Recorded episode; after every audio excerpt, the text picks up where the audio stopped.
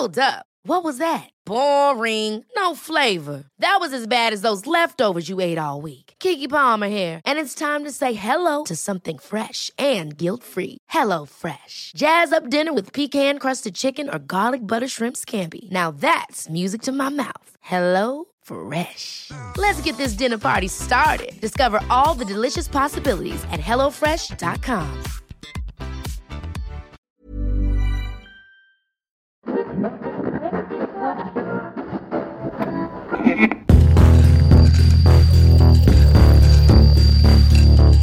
Überdosis Crime. Der Podcast. Hallo und herzlich willkommen zu Überdosis Crime. Ich bin Saskia. Und ich bin Chinoa und bei uns geht es um nationale und internationale Verbrechen. Neben den Kriminalfällen geht es bei uns aber auch um andere Themen, um die Stimmung etwas aufzulockern und euch an unseren Interessen, wie zum Beispiel den mörderisch guten Faves, teilhaben zu lassen. Damit auch jeder das hören kann, worauf er Lust hat, findet ihr die Unterteilung der Folge in der Episodenbeschreibung. Mir ist mal aufgefallen, dass ja vielleicht viele Leute auch gar nicht wissen, was Timestamps sind. Ja, ähm, das ist natürlich gut, dass wir es erklärt haben. Leute, das war etwas Neues. Wir haben etwas Neues gemacht. Wir haben was Neues gemacht.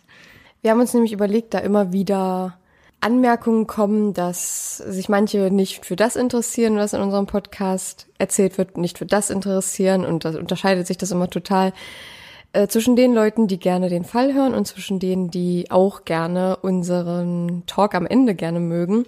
Und deswegen haben wir gedacht, wir machen das jetzt so und es wird jetzt in den kommenden Folgen immer noch ein kleiner, nicht Reminder, aber so ein kleiner, so eine kleine Info noch am Rande geben. Genau, weil es ja auch viele Leute gibt, die vielleicht erst neu dazuschalten, uns noch nicht kennen und auch ein bisschen verwirrt davon sind, dass wir am Ende so viel reden.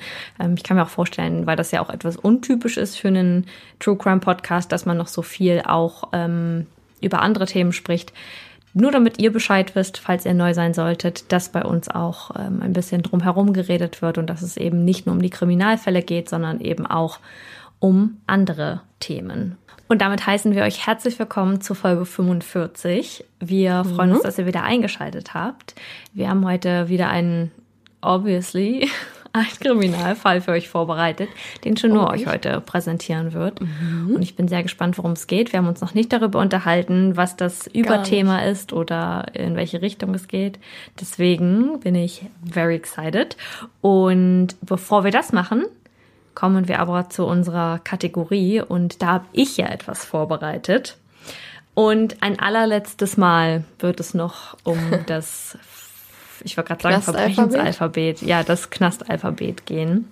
Ich habe wieder drei Begriffe mitgebracht, die Chenor jetzt, ähm, bei denen Chenor jetzt herausfinden muss, um worum es sich handelt. Denn für alle, die es jetzt noch nicht mitbekommen haben oder die in den letzten Folgen noch nicht dabei waren, in denen ich das gemacht habe, wir haben schon zwei Folgen gehabt, in denen Chenor Begriffe aus dem Knastalphabet erraten musste oder sagen musste, ähm, was das sein könnte. Und das Knastalphabet ist das Alphabet der äh, Insassen Deutschlands, das sehr wahrscheinlich ähm, so, so wie es hier aus den, aus den Informationen herausgeht, super bekannt ist unter den Insassen und den Häftlingen und jeder weiß, was damit gemeint ist. Und da sind komische Begriffe mit dabei und mal gucken, ob nur das herleiten kann. Ja, das sind ja so Synonyme beziehungsweise ja so Umschreibungen für Sachen, um sie vielleicht nicht so ganz deutlich zu erklären, aber ihr werdet auf jeden Fall verstehen, was ein Knastalphabet ist, nachdem wir die Kategorie jetzt hier beendet haben. Ja, ich will ganz kurz einmal vorweg sagen, weil ich das gerade gemerkt habe, dass meine Satzbildung heute wirklich ein bisschen komisch und durcheinander ist. Und sollte ich, sollte ich heute nicht so stimmig wirken, wisst ihr Bescheid. Ich weiß auch nicht, heute war es ein äh, langer Arbeitstag und ich fühle mich nicht so flüssig im Kopf. Aber wir machen das Beste draus. Okay, okay. let's start.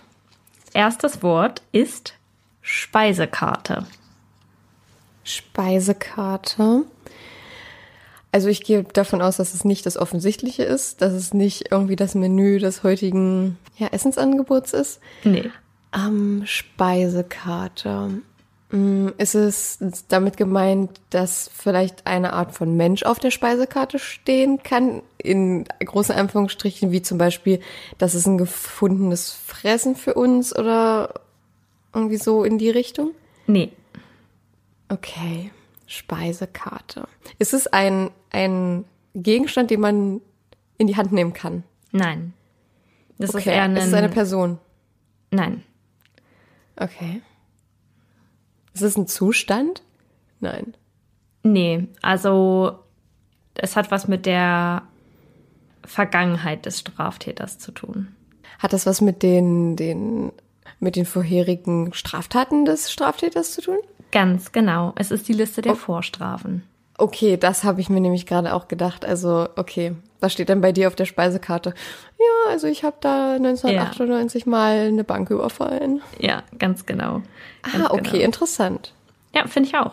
Ich habe nämlich das Magazin gerade vor mir. Ich möchte natürlich keine falschen Credits nehmen oder so tun, als wäre das von mir. Ich habe das Knastalphabet hier aus der Zeit Verbrechen. Das ist die Winter 2021 Ausgabe. Nur damit es hier keine Verwirrung gibt oder Leute denken, ich ähm, behaupte, ich hätte mir das Ganze hier selbst zuzuschreiben oder selbst rausgesucht.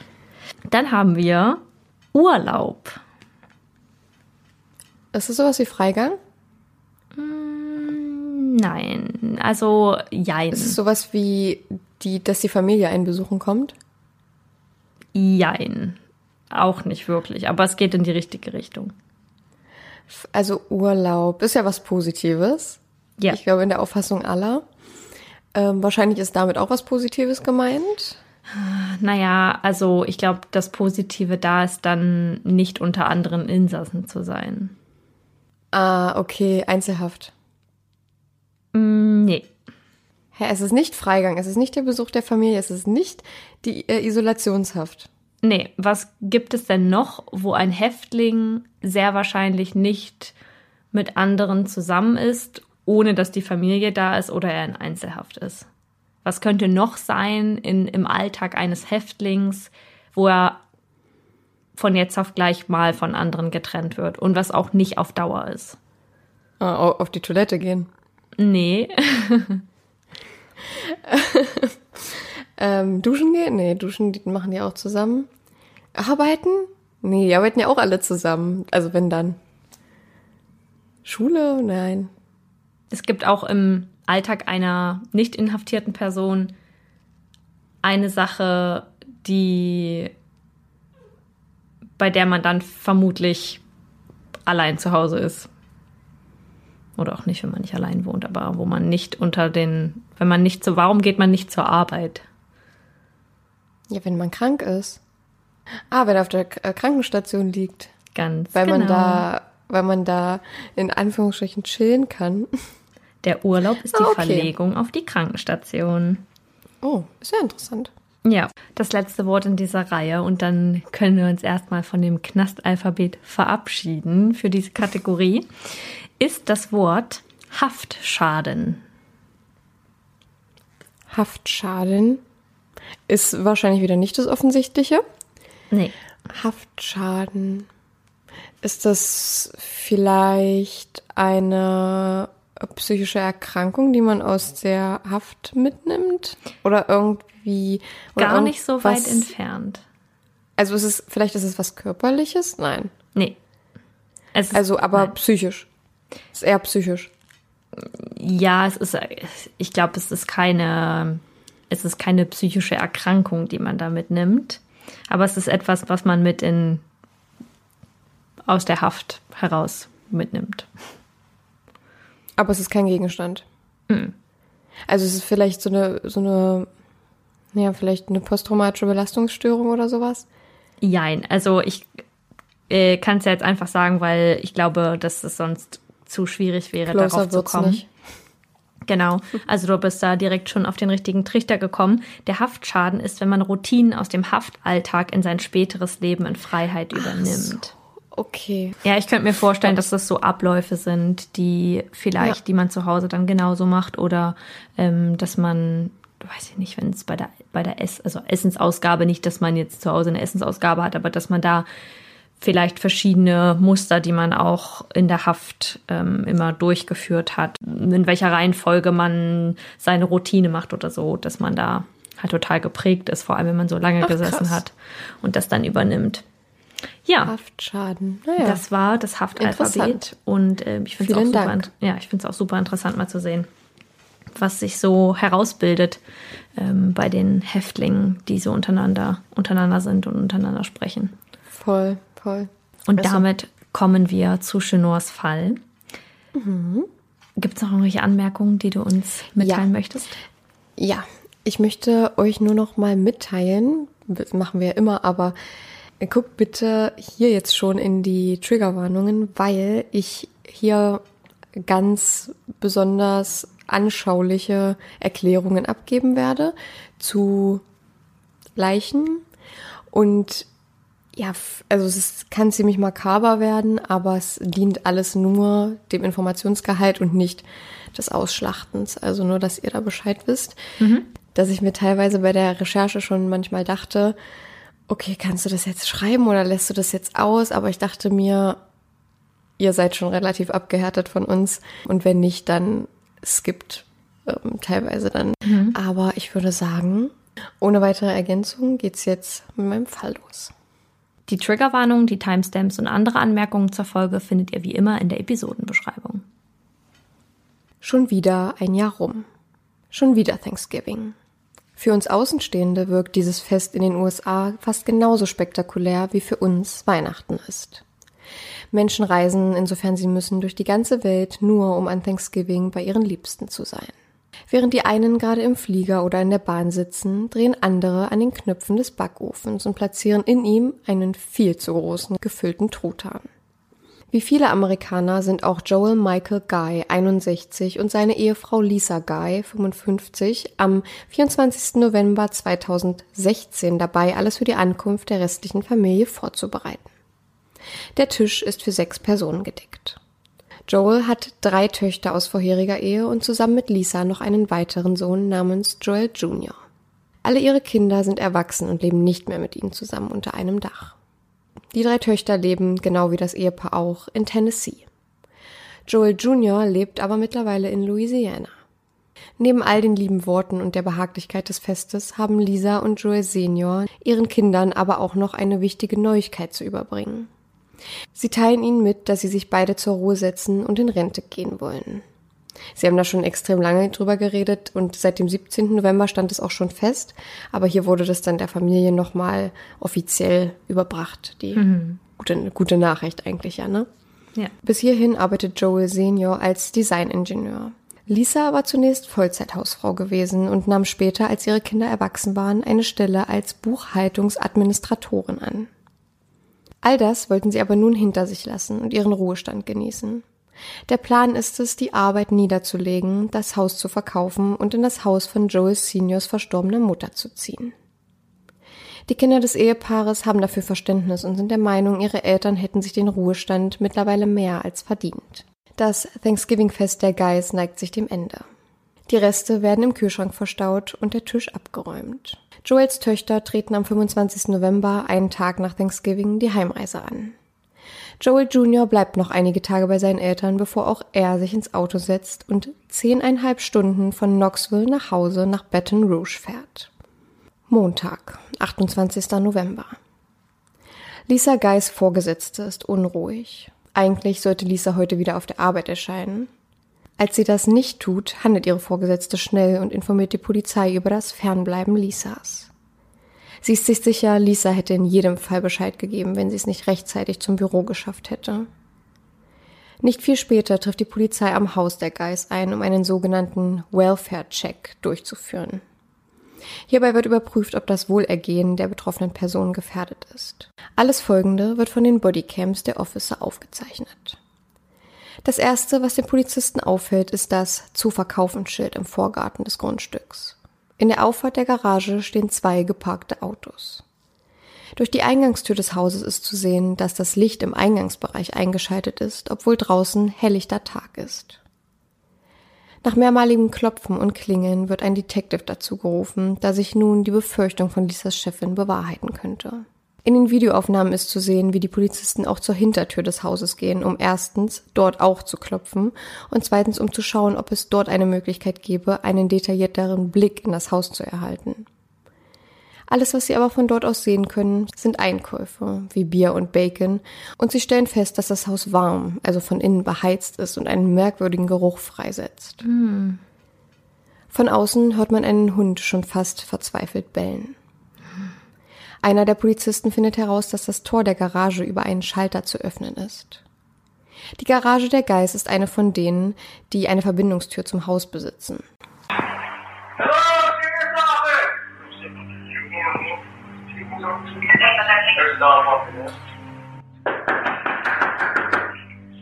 Auch an dieser klopfen die Polizisten, bevor sie die Türklinke betätigen und den Wohnraum des Hauses unter Rufen betreten. Knoxville County Sheriff's Office rufen sie mehrere Male. Jedes Mal ohne Antwort. Das erste, was die Officer bemerken, als sie das Haus betreten, ist die Wärme. Die Temperatur des Wohnraumes ist ziemlich hoch. Ein chemischer Geruch liegt in der Luft, während die Polizisten beginnen, den Wohnraum zu inspizieren. Auf dem Boden im Essbereich befinden sich einige Gegenstände wie Handtücher, Bleiche und Plastikmüllsäcke. Auf dem Esstisch liegen geöffnete Brieftaschen, etwas Geld, ein Telefon und ein Hammer. In der Küche finden die Ermittler sowohl den Herd als auch den Backofen eingeschaltet vor. Mm. Jemand hatte wohl vergessen, die Küchengeräte auszustellen, bevor er das Haus verließ. Auf dem Herd steht ein großer metallener Kochtopf auf der maximal beheizten Platte. Als die Polizisten die Treppe des Hauses hinaufsteigen, hören sie nun das Bellen des Hundes immer lauter. Auf den mit Teppich bezogenen Treppenstufen finden sich rotbraune Flecken, die ihnen ins Auge stechen, als sie gerade in die oberen Räume schauen wollen. Oh. Oben angekommen finden sich Blutflecken an der Wand und auf dem Boden. In den Aufnahmen kann man die Konversation der Officers nachempfinden. Warte mal. Oh mein Gott, sagt ein anderer. Sind das Hände? Ja, ich glaube schon. Und es waren Hände. Nur Hände. Keine Arme, kein Torso, nichts. Bis jetzt jedenfalls. Angelangt im Schlafzimmer des Ehepaars finden die Polizisten das Bett zwar akkurat gemacht vor, auf dem Boden war aber das reinste Chaos ausgebrochen. Wieder Chemikalienflaschen und Müllsäcke überall. Alle Polizisten nehmen jetzt auch den chemischen Geruch deutlicher wahr. Aber nicht nur das, auch ein weiterer Geruch, den sie bisher nicht genau bestimmen können, liegt in der Luft. Im Bad ist Plastikfolie auf dem Boden ausgelegt und ein Gartenschlauch mit der Dusche verknüpft. Im Waschbecken liegt ein verhältnismäßig großes Messer. Auf dem Boden im Badezimmer stehen zwei große blaue Kunststoffwannen direkt nebeneinander. In den Wannen befinden sich die Überreste zweier erwachsener Personen. Oh. Es scheint, als würde sich zersetzungsbeschleunigende Flüssigkeit in den Wannen befinden. Die Überreste gehören zu Lisa und Joel Guy. Die Beweissicherung war wohl so einfach wie nie zuvor, denn im Haus liegen Beweismittel kreuz und quer. Kanister von Säure, Mülltüten, Gewehre. Auf dem Boden liegen Lebensmittel verstreut. Die Lebensmittel scheinen, als würden sie vor kurzem gekauft worden sein. Sie befinden sich noch in den Einkaufstüten. Oben auf der Treppenstufe liegt Kleidung, die ganz deutlich erkennbar aufgeschnitten wurde. Daneben eine blutverschmierte Schere und ein blutverschmiertes Messer. Um genau zu sein, waren so gut wie überall Spuren von Blut vorzufinden. Für die Reinigung des Tatorts war alles vor Ort, jedoch wurde nichts davon benutzt. Als hätte jemand den Mord begangen, dann Backpulver und Bleiche gekauft, wieder zurück zum Tatort gekehrt und hätte sich dann gedacht, nope. Es scheint, als würde die Person, die Lisa und Joel das antat, sie nicht nur ermorden, sondern vernichten wollen. Zwei Tage dauert die Untersuchung des Tatorts, bis die Polizei anfängt, die Puzzleteile zusammenzusetzen. Joel Senior war der Erste, der attackiert wurde. Es könnte am frühen Morgen des 26. November 2016 gewesen sein. Im Fitnessraum des Hauses erleidet der 61-Jährige mehr als 42 Verletzungen durch scharfe Gewalt. 34 Schnittwunden an seinem Rücken zeigen, dass er noch am Leben war, als man ihm diese zufügte. Mm. Die errungenen Daten sind hier ziemlich genau, dennoch aber mit Vorsicht zu genießen. Die Leichen waren schon so stark zersetzt, dass es einiges an Genauigkeit bedarf, die Wunden voneinander abzugrenzen. Bei der Attacke mit einem scharfen Gegenstand wurden seine Lungen, seine Nieren, seine Leber und seine Rippen getroffen. An den Händen sind Abwehrwunden zu erkennen. Durch die Schnitte an dieser Stelle kann man den Entschluss ziehen, dass Joey Senior versucht hatte, mit seinen Händen die Attacke abzuwehren. Joey Senior werden vom Angreifer die Hände vom Körper entfernt und im Fitnessraum des Hauses, in der die Attacke stattfand, liegen gelassen. Lisa war zu dieser Zeit nicht im Haus. Überwachungskameramaterial eines Supermarktes zeigt, dass sie dort gerade Lebensmittel einkaufte, die später im ganzen Haus verteilt liegen sollten. Sie wurde direkt angegriffen, als sie zur Tür hineinkam. Ausgehend von den Tatortaufnahmen kann man schließen, dass sie gerade einmal einen Schritt ins Haus trat, bevor sie brutal mit mindestens 25 Stichen ermordet wurde. Der Einkauf liegt zum Zeitpunkt der Tatortinspektion nur wenige Meter von der Haustür entfernt. Auch hier ist die Anzahl der Wunden aufgrund der vorangeschrittenen Zersetzung der Überreste mit Vorsicht zu genießen. Es muss nach der Ermordung Lisas gewesen sein, als der Mörder Joel Seniors Beine und Arme vom Körper des 61-Jährigen entfernt. Der Täter platzierte danach die Körperteile in einem chemischen Bad, das er im Vorfeld im Badezimmer vorbereitet hatte. Dabei löste sich fast die ganze Haut des Körpers auf. Lisas Körper wurde ähnlich wie Joels zerteilt und ebenfalls in einer der beiden Wannen platziert. Der Unterschied ist nur, dass Lisas Kopf abgetrennt war und bisher im Haus noch nicht gefunden wurde. Hm. Erinnert ihr euch an den Herd?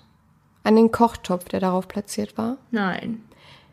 Hier finden die Ermittler nun Lisas abgetrennten Kopf, der hier, Achtung, makabere, aber sehr passende Bezeichnung, seit zwei vollen Tagen vor sich hin köchelte. Ach du Scheiße. Die Ermittler verlieren keine Zeit und beginnen die Videoaufnahmen von nahegelegenen Läden nach Hinweisen zu durchforsten. Und wen fängt die Kamera eines nahegelegenen Walmarts ein? Einen Mann mit dunkelblonden, etwas längeren Haaren und bandagierten Händen, der an der Selbstbedienungskasse seine Einkäufe über den Sensor zieht. Ohne Zweifel können die Behörden den Mann auf den Aufnahmen identifizieren. Es ist Joel Guy Jr., der Sohn des ermordeten Ehepaares. Am Dienstag, den 29. November 2016, wird Joel Jr. in seiner Wahlheimat Baton Rouge verhaftet. Ihm wird zweifacher Mord ersten Grades vorgeworfen.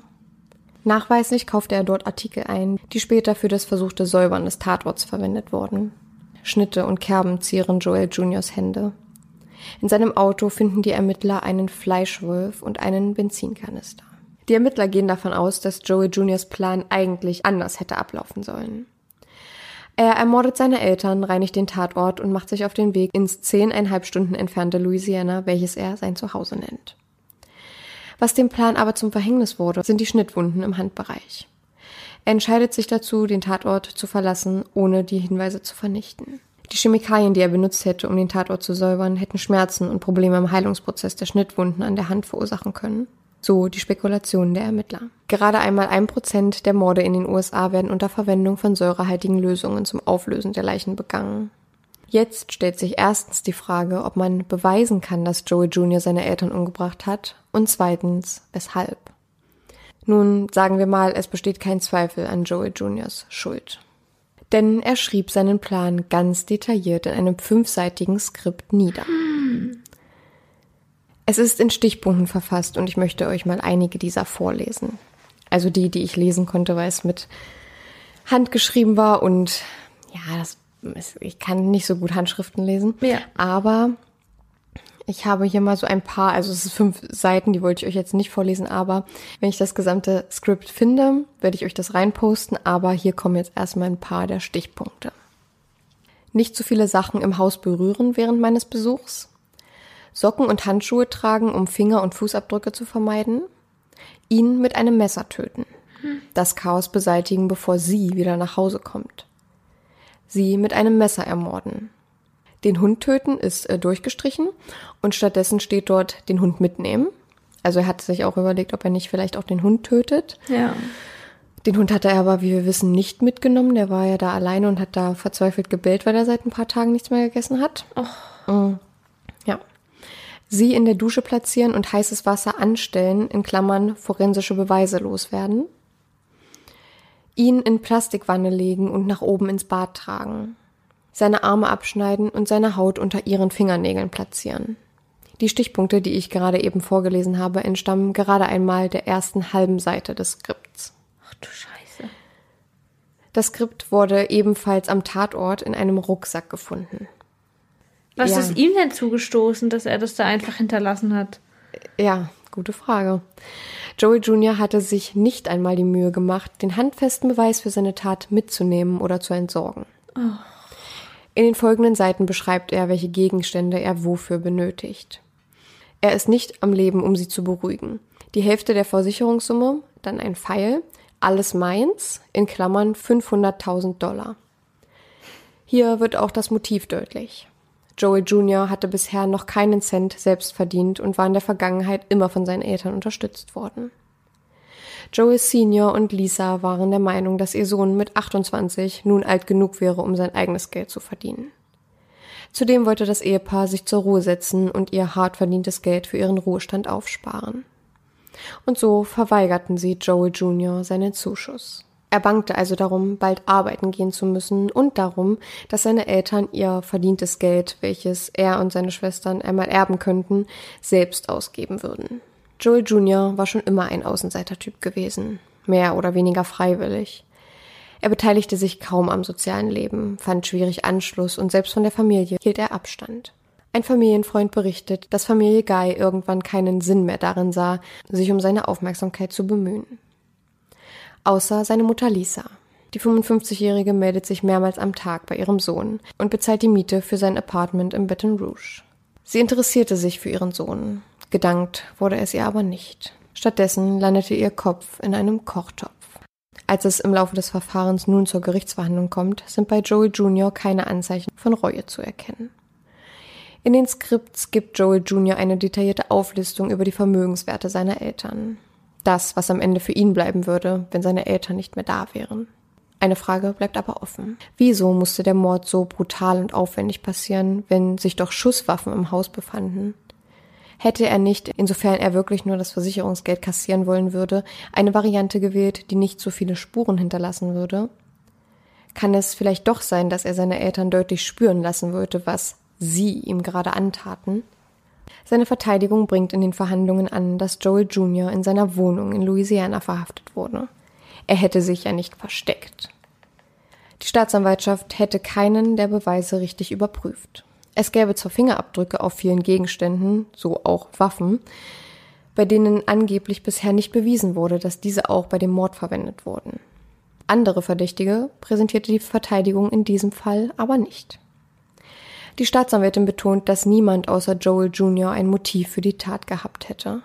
Joel Seniors Töchter und seine Geschwister wurden in den Zeugenstand gerufen und alle betonen, dass sie kaum Kontakt zu Joel Jr. hatten.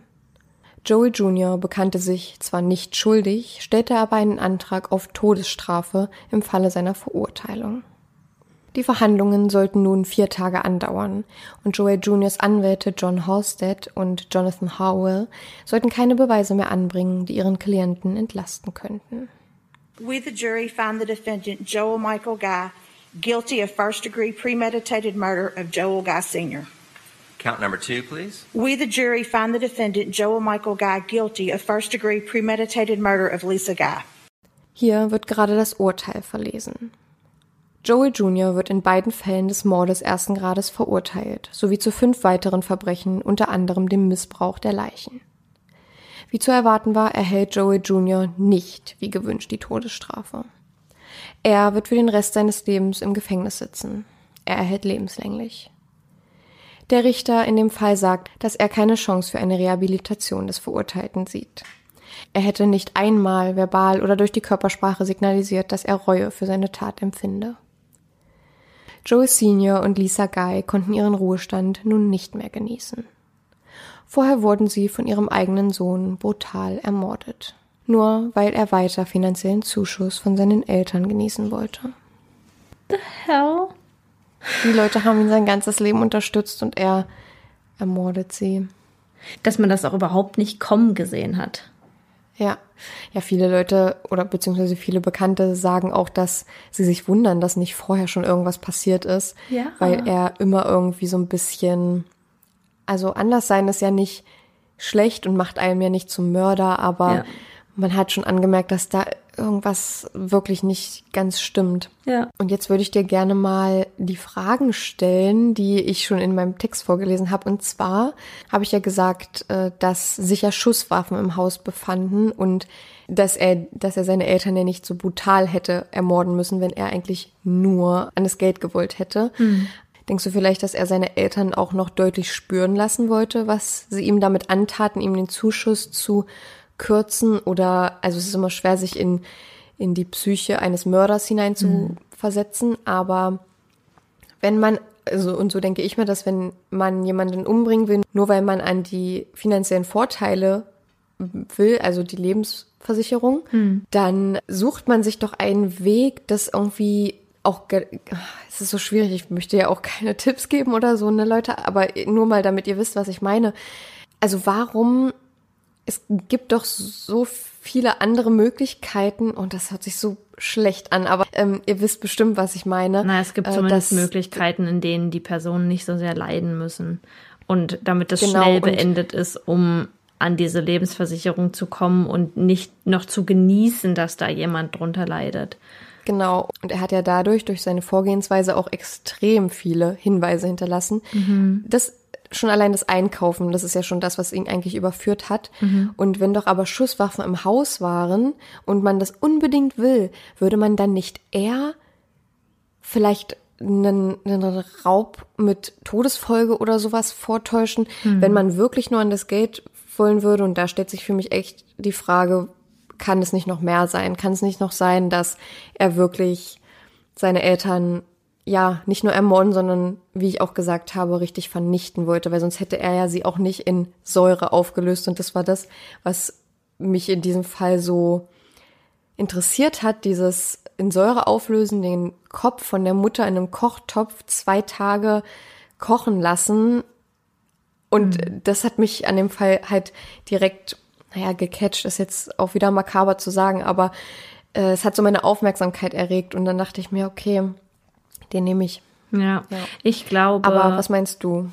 Ja, ich glaube, dass vor allem was Geld angeht und wenn es um Finanzen geht, Menschen schnell sehr habgierig werden und dass der Fakt, dass ihm dieses Geld gestrichen wurde, so eine Wut in ihm ausgelöst hat. Also er wird sicherlich psychisch auch schon so vorbelastet gewesen sein, dass das, was an ihm ausgelöst hat, und das würde es ja nicht bei jeder Person.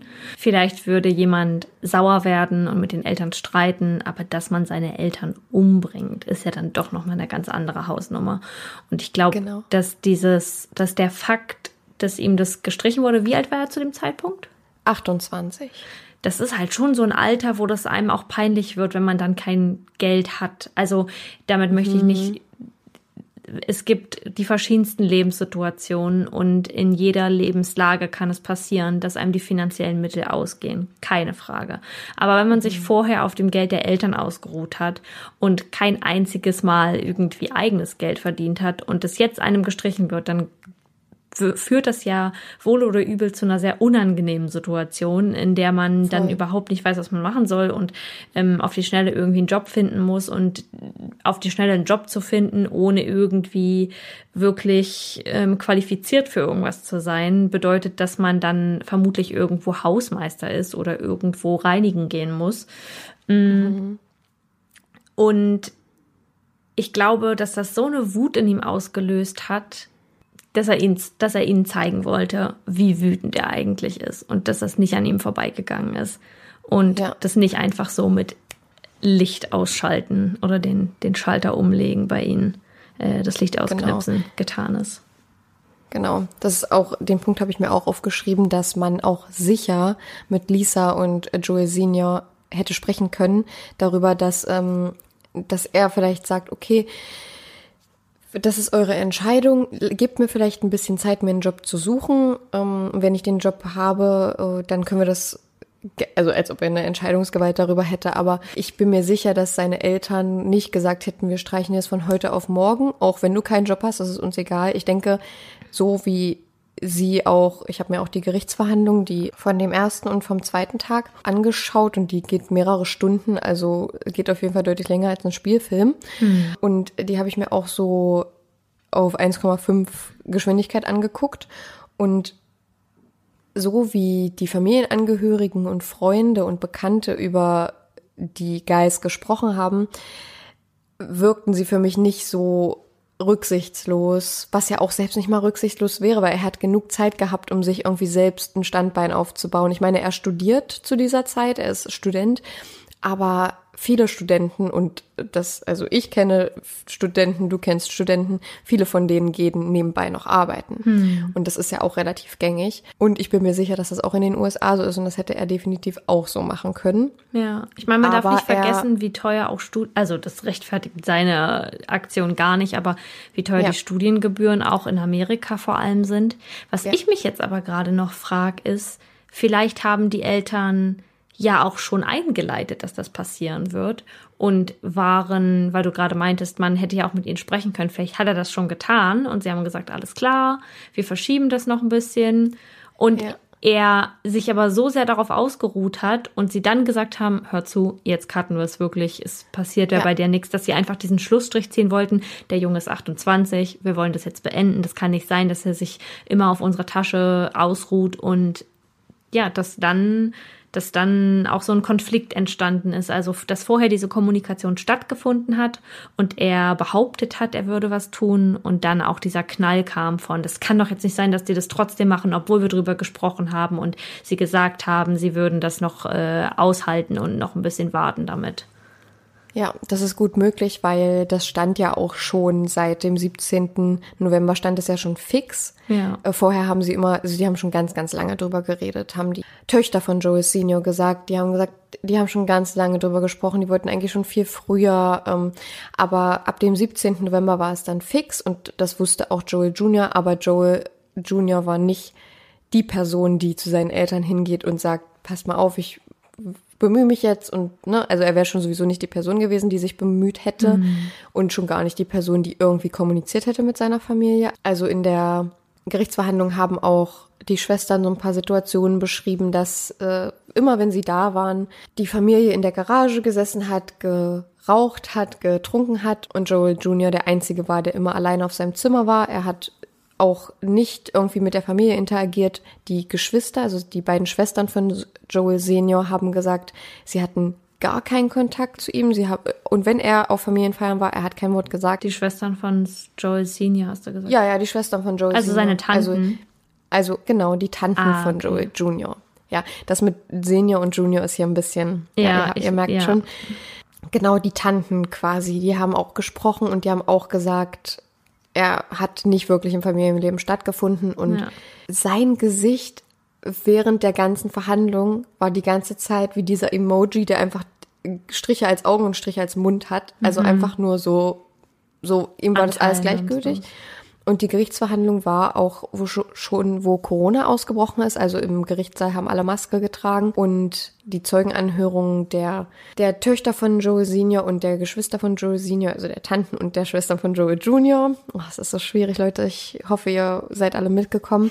Mussten teilweise auch, naja, nicht die Gerichtsverhandlung an sich, sondern einfach den Zeugenstand an sich abbrechen, weil sie nicht mehr konnten. Und es haben auch viele gesagt, dass, ähm, also es wurde gefragt von dem Verteidiger beziehungsweise von, von der Staatsanwaltschaft, das weiß ich jetzt gerade nicht, wie denn die Beziehung auch zu Lisa war, zu Lisa Guy, der Ehefrau von äh, Joel Senior. Und die haben gesagt, dass sie war wie eine zweite Mutter und für eine von Joel Seniors Töchtern war sie sogar mehr eine Mutter als ihre eigene Mutter hm. und sie hat das Familienleben geliebt und deswegen, da kam halt alles so hoch und deswegen haben die waren die halt sehr, sehr emotional. Was ich aber auch noch sagen wollte, ist, dass, ich weiß nicht, ob es dir aufgefallen ist, aber in dem Skript wird immer nur von er oder sie gesprochen. Ja. Er benutzt nie die Namen Mom und Dad oder, ja. oder die, die, die, richtigen ne? Namen der Person. Genau. Und das fand ich halt auch, er hat sich wahrscheinlich da schon so ein bisschen versucht zu distanzieren von er den Personen. Er baut eine totale Distanz auf, ja. Genau, um sich vielleicht auch selber emotional so ein bisschen zu schützen, weil er vielleicht Angst hatte, er macht es dann irgendwie doch nicht, weil er so emotional an Mom und Dad oder an Lisa und Joel gebunden ist, an diese Namen oder Bezeichnungen. Ja, oder für ihn war das, also das ist natürlich gut möglich, oder er hat das im Kopf schon so voneinander getrennt, also äh, nicht mal nur, weil er dann Angst hatte, dass er das nicht tut, sondern dass das für ihn dann nicht mehr die Eltern waren, sondern das waren die Menschen, die ihn verraten haben oder die da ja. das Geld nicht mehr geben wollen und diesen Hahn zugedreht haben und er das ja. überhaupt nicht cool fand und deswegen ja da so mit dieser familiären Beziehung abgeschlossen hat und das waren einfach nur noch die beiden, die er jetzt umbringen wird, weil sie kein Geld mehr geben wollen. Ja, also er muss es ja auch schon wirklich lange geplant haben. Das sieht man ja auch einfach an dem fünfseitigen Skript, Ja. was ja auch sehr, sehr ausführlich geschrieben war. Also er ist schon mit der Intention zu dem Thanksgiving-Essen gefahren. Überleg mal. Dass er seine Eltern, genau, und er ist ja auch extra einen Tag länger geblieben, damit er noch Zeit hat, seine Eltern zu ermorden. Ansonsten hätte er ja um die gleiche Zeit losfahren können wie seine Schwestern. Und eine Sache, die mir auch keine Ruhe lässt, irgendwie, ist die, dass wenn man den Tatort so verlässt, wie er das tat, wird man denn nicht irgendwie damit rechnen, dass man dass man irgendwie gefunden wird, beziehungsweise dass man mit dem Mord in Verbindung gebracht wird, weil ich kann mir nicht vorstellen, er hat alles für die Reinigung gekauft. Okay, die Theorie der Ermittler, dass er das dann nicht konnte wegen der Schnittwunden an seinen Händen, die macht für mich auf jeden Fall Sinn. Aber ich frage mich, und das wurde nie geklärt, ob er gedacht hat, okay, ich fahre jetzt erstmal nach Hause, die Körper, die werden sich jetzt schon auflösen in der Zeit, ich komme dann nochmal wieder und dann mache ich den Rest. Ja. Das ist auch, könnte auch sein. Ja. Ja, dass er sich darauf erstmal ausruhen wollte, dass er schon irgendwas gemacht hat. Ich finde es auch komisch, weil ich mir so denke, dass der Grund, warum er die beiden Menschen ermordet hat, ja der ist, dass er ein besseres Leben führen will danach, weil er dieses Geld braucht, aber Genau. sich dann nicht gut genug zu bemühen, um wirklich ein gutes Leben danach leben zu können, sondern zu riskieren und ja auch wirklich, also komplett zu riskieren, dass, dass, dass das passieren könnte, weil er ja, also jeder Mensch, der da irgendwie drüber nachdenkt, wird wissen, dass er zumindest das Skript nicht hätte liegen lassen sollen und dass einfach viel zu viele Beweismittel dort aufzuf aufzufinden waren. Das finde ich auch, finde ich auch ganz komisch und irgendwie nicht richtig nachgedacht. Oder ich weiß nicht, ob er nicht so intelligent ist oder ob er das irgendwie nicht, äh, diesen Prozess nicht äh, nachvollziehen konnte im Kopf oder das irgendwie so berechnen konnte und das deswegen vergessen hat oder einfach vielleicht auch faul war, so wie das ja, Ja, auch seine Und das ist, sein, seine Lebenseinstellung scheinbar ist, weil er ja nicht arbeiten geht Ja. und keinen Grund hat, nicht arbeiten zu gehen. genau. Und das war nämlich auch das, was ich dachte und was ich ja auch geschrieben habe, wo ich mir auch gedacht habe, oh, kann ich das so schreiben? Aber es ist wahrscheinlich entweder wirklich so gewesen, Ja. ähm, dass er dann mit seinen Einkäufen nach Hause kam, gesehen hat, was das für ein Ausmaß angenommen hat, Ja. das ganze Blut, was er wegscheuern muss, die ähm, Kanister, beziehungsweise waren ja keine Kanister, waren ja so Wannen, so Kunststoffwannen, Ja. die ja extra aus einem Stoff gemacht sind, dass Säure sie nicht auflösen kann. Ja. Und dass er sich dann dachte, nope, ich bin hier raus, ich mache das, ich mache das, ich habe hier keine Lust drauf, das ist Ja. mir zu viel Arbeit. Und die andere Situation, die ich mir auch ganz gut vorstellen könnte, ist halt, wie gesagt, dass er sich dachte, ich komme halt dann wieder in ein paar Tagen und dann mache ich hier den Rest weg. Was ich mir aber auch nicht so ganz vorstellen kann, weil er ja zehneinhalb Stunden entfernt wohnt. Und wenn, ich weiß nicht, wie lange es dauert, bis sich ein Körper in Säure auflöst, aber ich kann mir nicht vorstellen, dass man zehneinhalb Stunden mit dem Auto nach Hause fährt, dann ein, zwei Tage wartet oder einen Tag und dann wieder zurückfährt, zehneinhalb Stunden, um das dann wieder wegzuräumen. Würde man dann nicht vielleicht da bleiben? Oder- Wurde er bei Gut, sich zu Hause? Äh, also ja, in Baton Rouge, in, Lu in Louisiana. Und seine Eltern haben ja in Tennessee gewohnt. Also er wurde richtig, ja. Und das ist zehneinhalb Stunden entfernt. Das wirkt für mich wirklich einfach so, als wäre er zu faul gewesen oder Mhm. als hätte, nee, als wäre er zu faul gewesen. Ja, aber dann, aber dann fragt man sich, warum er einen Mord begeht, wie du schon sagst, der ihm ein, bessere, ein besseres Leben sein- seinen Lebensstandard erhalten soll. Ja, Wenn er aber das, das aussagekräftigste Beweismittel da liegen lässt, und zwar sein Skript, anhand der Schrift man exakt ausmachen kann, dass Ja. es von ihm verfasst ja. wurde. Na klar. Wirklich komisch. Wirklich komisch Ja. und kann ich mir auch ehrlich gesagt nicht, nicht richtig herleiten. Ich finde es Ja, ganz fragwürdig, was bei ihm da im Kopf los war. ja. Also am Ende kann man einfach festhalten, dass äh, Joel Jr. ein sehr, sehr undankbarer Sohn war. Ja. Seine Eltern haben ihm wirklich, seine Mutter hat, okay, sein Vater vielleicht nicht unbedingt, aber seine Mutter hat sich jeden Tag mit ihm gesprochen, die haben telefoniert, äh, wenn es gepasst hat, haben sie sich mal besucht. Ja. Aber auf das alles hatte irgendwie, so wie ich das aus der Gerichtsverhandlung ziehen konnte, hatte er nicht so richtig Lust, beziehungsweise seine Mutter hat es halt gemacht, weil er ihr Sohn ist. Ähm, er, sie interessiert sich für ihn, sie möchte, dass es ihm gut geht und er hat einfach den Entschluss gefasst, dass er, und es ging tatsächlich so gut wie nur um ihre Versicherungssumme, weil entweder hatte der Vater eine ganz niedrige oder gar keine. Das konnte ich jetzt nicht ganz rausfinden, aber ähm, er hat eigentlich den Vater nur in Anführungsstrichen getötet, weil er ja nicht einen von den beiden hätte ermorden können, sondern beide ermorden hätte müssen. Hm. Und ja, deswegen hat er seinen Vater, den er aber zuerst getötet hat, weil er hatte dann zu Hause auf seine Mutter gewartet an der Tür.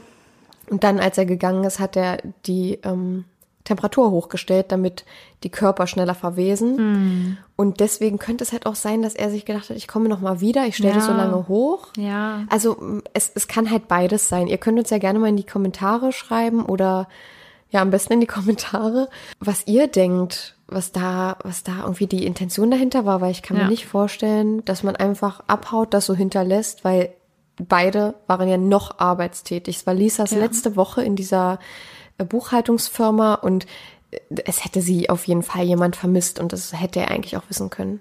Ja, mit Kommentare meinst du nur übrigens unsere Instagram-Kommentare bei ja, genau. überdosis.crime.podcast. Mit UE. Da posten wir zu jedem Fall drei Postings, in denen es auch ein paar mehr Informationen zu den Fällen gibt und ein paar Bilder. Und da könnt ihr im ersten Post immer mitraten, um welchen Fall es sich handelt.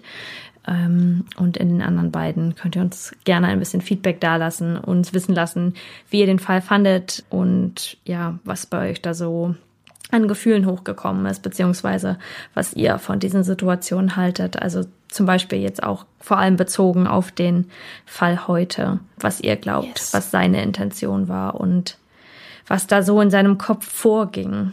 Ja, exakt. Und damit kommen wir zu unseren mörderisch guten Faves.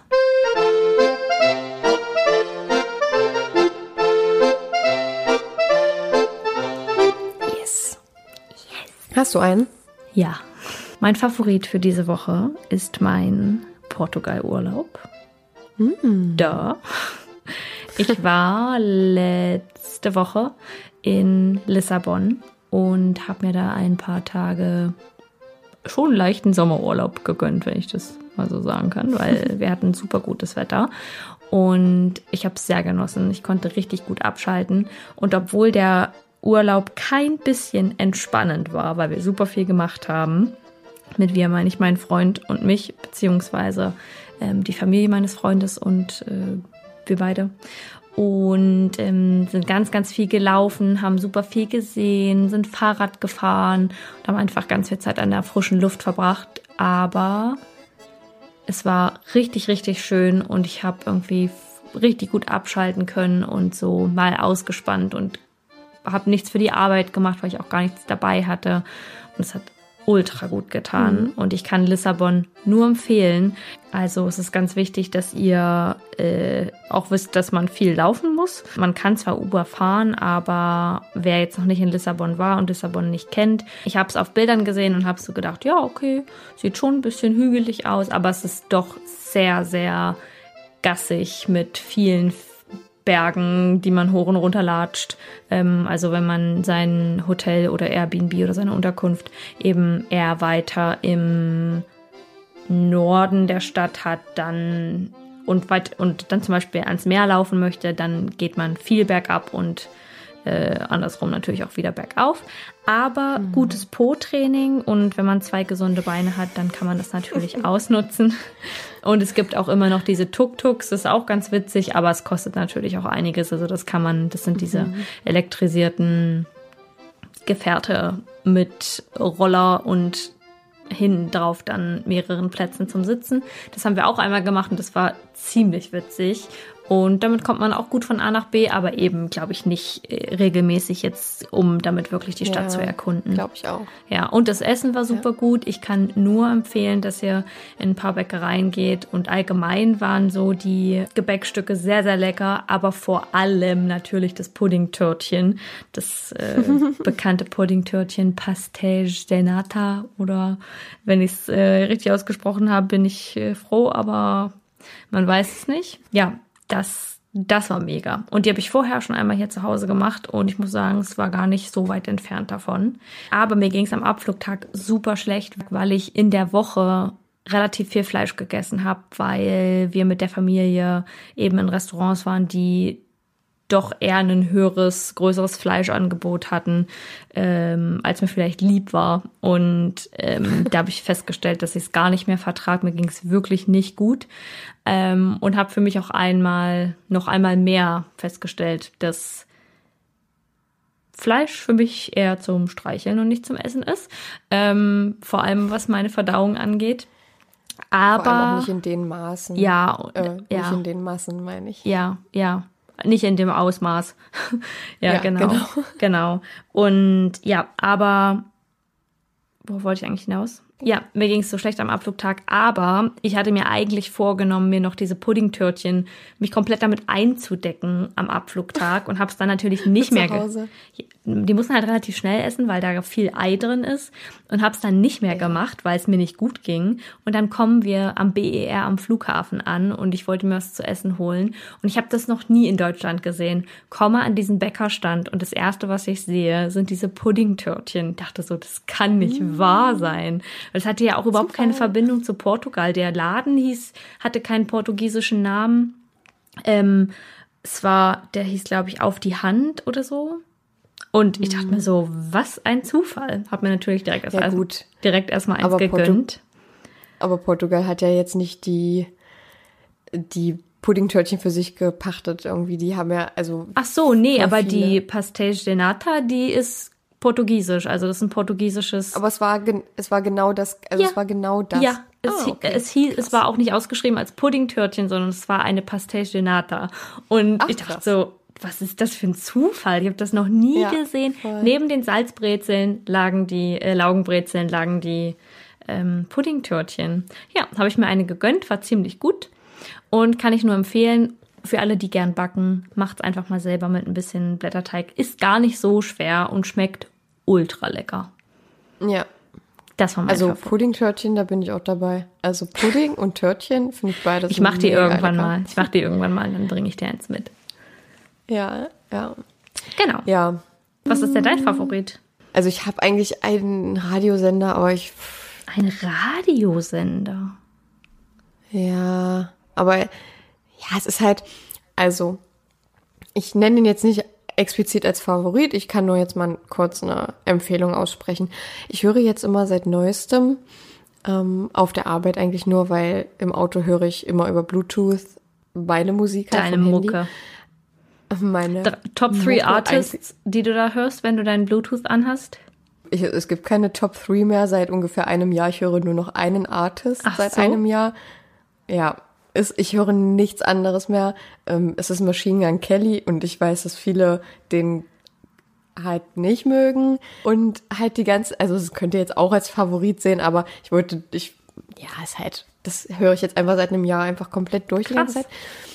Jetzt ist mir übrigens auch ein Favorit eingefallen, aber ich weiß nicht, ob ihr das nachvollziehen könnt, aber ich mag, das ist ja so Punk-Pop. Ich will jetzt nichts Falsches sagen, nicht, dass sich irgendwie die Punk-Szene angegriffen fühlt, weil er nicht so richtig Punk macht. Wir müssen ganz Ich- kurz mal sagen, in jeder Folge fühlt sich irgendwer angegriffen. Das äh, Genau. Und ist uns jetzt mittlerweile natürlich nicht aufgefallen. Das ist Ja, nie ist unsere nicht Intention, unsere aber Intention. Nee. Ja.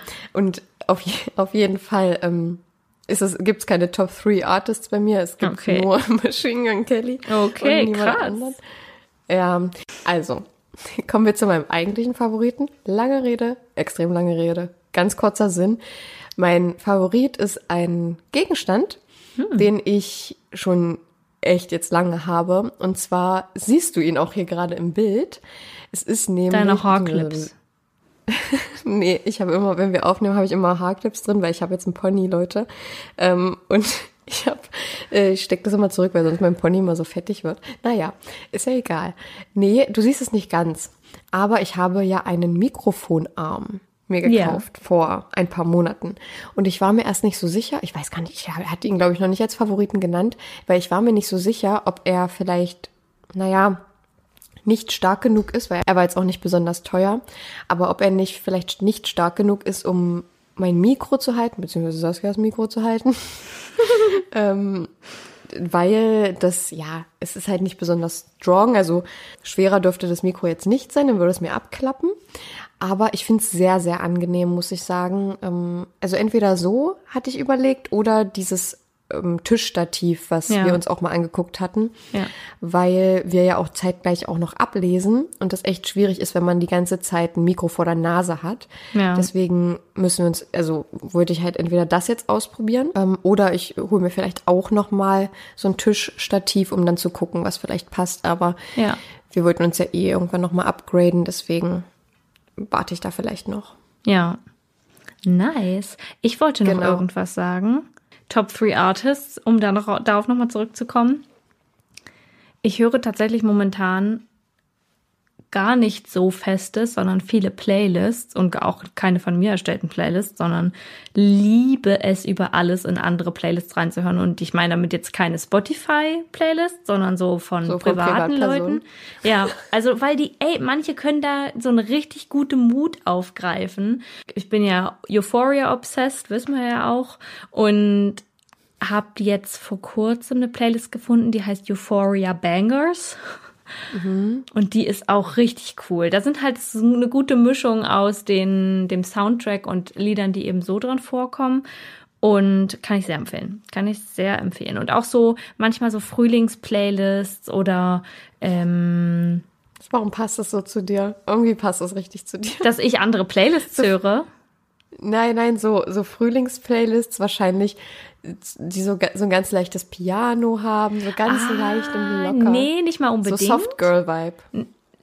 Oh, ja, das kommt drauf an. Aber zum Beispiel morgens, also ich suche auch ganz spezifisch nach solchen Sachen. Ist dann nicht so, dass ich sage, okay, ich mag jetzt den Artist und deswegen und deswegen spiele ich jetzt das und das Album, sondern ich stehe morgens auf und wenn halt Samstag ist, gebe ich halt einfach ein Saturday Morning Mood oder so. Und dann gucke ich mir eine Playlist raus, die genau damit, die genau so heißt. Äh, oder die irgendwas mit Saturday Morning oder Cozy Morning oder Happy Morning, je nachdem, wie ich mich halt fühle. Wenn ich mich irgendwie so richtig, richtig energetisch fühle, dann suche ich auch danach. Und Ja. dann, ähm, und da kann man echt coole Sachen finden. Ich glaube das, ja. Da höre ich auch kreuz und quer alles. Aber wen ich richtig gern mag, ist äh, Rosalia. Die hat jetzt auch ein neues Ja, Album rausgebracht.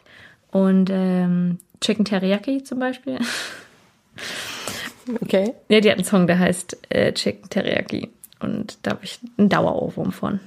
Also, ähm, ich muss ja aber auch dazu sagen, ich höre ja eigentlich gar keine Musik außer im Auto, wenn ich meine Therapie mache. Ja. meine Autotherapie, wenn ich Von der Arbeit und zurück. Wirklich, ich, nein, ich bin dir ganz ehrlich, ich fahre manchmal einfach nur rum mit Ja. Musik und ich fühle mich einfach, das hört sich so bescheuert an, Wie in einem aber Film. ich fühle mich, nee, nicht wie in einem Film, ich fühle mich einfach irgendwie gut dabei und ich bin, also egal wie mein Tag war, wenn ich so ein bisschen mit dem Auto rumfahre und für die Leute, ich weiß gar nicht, ob ich es schon mal gesagt habe, aber für die Leute, die es nicht wissen, ich liebe Autofahren, ist natürlich echt scheiße für die Umwelt, wenn man einfach so rumfährt ohne Ziel. Ja. Ähm, aber äh, also ich weiß nicht, ob das vielleicht ein bisschen was bringt, aber ich glaube, mein Auto verbraucht nicht so viel. Also ich habe kein Steigst mal aufs Fahrradfahren um. Aber ist vielleicht nicht ganz so harmonisch. Nee. Ich liebe halt einfach Autofahren und ich höre dann halt immer Musik und ich höre aber nur Musik zum Autofahren und ich höre auch gar keine Musik zu Hause, nicht mal zum Duschen, also nur manchmal, wenn ich in der Mut bin. Mm -mm. Außer wenn ich mal feiern gehe oder so, dann höre ich immer so Dancehall Ja. Um mich irgendwie einzustimmen. Standard, Standard. Aber sonst eigentlich, ich höre zu Hause nur Podcasts. Ich höre immer nur Podcasts. Krass. Auch mich zum, Fer zum Fertigmachen, ich höre nur Podcasts. Egal was, ob es jetzt irgendwie ähm, SWR 2 Wissen ist, ob es True Crime Podcasts sind, ob es Comedy Podcasts sind. Ich höre eigentlich mittlerweile irgendwie alles. Ja. Aber ähm, ja, und ansonsten lasse ich mich halt irgendwie von YouTube beschallen oder so, aber Musik gibt's bei mir nur im Auto irgendwie. Ich höre, ich habe eine ganze Zeit lang auch fast keine Musik gehört. Im Auto hören wir eigentlich, und das einzige Mal, dass wir Auto fahren, ist von hier bis nach Hause zu unseren Eltern, äh, hören wir eigentlich immer das Hörbuch von meinem Freund, nämlich Harry, Harry, Harry Schlotter, Harry Potter. Harry Schlotter. Ähm, und dann habe ich eine ganze Zeit lang auch keine Musik gehört und jetzt habe ich aber wieder, ich merke, dass das so richtig viel in mir auslösen kann, also vor allem auch eine richtig gute Stimmung machen kann. Es gibt eine Playlist, mhm. die heißt Happy Dancing in the Kitchen. Ich finde es ganz dolle oh. cheesy, ganz dolle cheesy, yeah. aber die Songs, die sind legendär. Da sind halt richtig. Sind das so bekannte Songs? Na, da sind halt voll die Klassiker drin. Also oh, zum nice. Beispiel I Will Survive von Gloria Gaynor. Love it. Ähm, Crazy in Love, Beyoncé, Dancing Queen, ABBA, Girls Just Wanna Have Fun. Äh, Walking das ist on diese Sunshine, Kitchen Happiness. Happy Dancing in the Kitchen. We Built oh the City. God. Also hier, We, we Built, built the City. Ja. Ähm, I Wanna Dance with Somebody, Rehab von Amy Winehouse, Say My Name von Destiny's Child, September von Earth, Wind and Fire. Ähm, ach, ganz, ganz viel. Ich werde euch die mal verlinken. Die ist halt von einer Privatperson, die Floppy heißt. ich brauche einfach diese Playlist jetzt in meinem Leben. Ja, die werde ich euch verlinken und dir werde ich sie schicken. Das war's auf jeden Fall für heute. Vielen, vielen Dank, dass ihr dabei wart. Wir yes. hoffen, ihr konntet aus der Folge irgendwas mitnehmen. Ihr wart unterhalten und ähm, habt irgendwas Neues erfahren. Lasst uns gerne wissen, wie ihr es fandet. Ihr könnt uns auch eine Apple-Rezension dalassen. Bitte immer mit konstruktiver Kritik. Da haben wir in den letzten Tagen schon wieder tolle Worte gehabt. Ähm, will ich nicht weiter drauf eingehen. Ähm, denkt immer dran, hier sitzen zwei echte Personen, die sich das Ganze durchlesen und die sich das auch irgendwie teilweise zu Herzen nehmen, auch wenn sie es vielleicht nicht immer sollten. Und ja, ansonsten könnt ihr uns auch gerne bei überdosis.crime.podcast mit UE auf Instagram schreiben. Da antworten wir euch zum Großteil, wenn es vor allem in den Kommentaren passiert. Äh, per Privatnachricht bitte nicht wundern, kommen wir manchmal nicht so gut hinterher. Aber wir freuen uns über jede Nachricht, über jedes liebe Wort und ähm, versuchen auch immer darauf einzugehen. Und dann wünschen wir euch heute einen wunderschönen Tag oder Abend oder Morgen, welche Zeit auch immer gerade ist. Und ähm, schon nur als abschließende Worte. Meine abschließenden Worte sind, seid immer nett zu anderen. Ihr wisst nicht, was sie gerade durchmachen. Und ja, verschenkt mein Lächeln. Das ist ganz wichtig, ne, Leute? Wir wünschen euch was. Bis in zwei Wochen. Ciao. Bis in zwei Wochen. Ciao, ciao. Ever catch yourself eating the same flavorless dinner three days in a row? Dreaming of something better? Well, HelloFresh is your guilt-free dream come true, baby. It's me, Kiki Palmer. Let's wake up those taste buds with hot, juicy pecan crusted chicken or garlic butter shrimp scampi. Mm. Hello Fresh. Stop dreaming of all the delicious possibilities and dig in at HelloFresh.com. Let's get this dinner party started.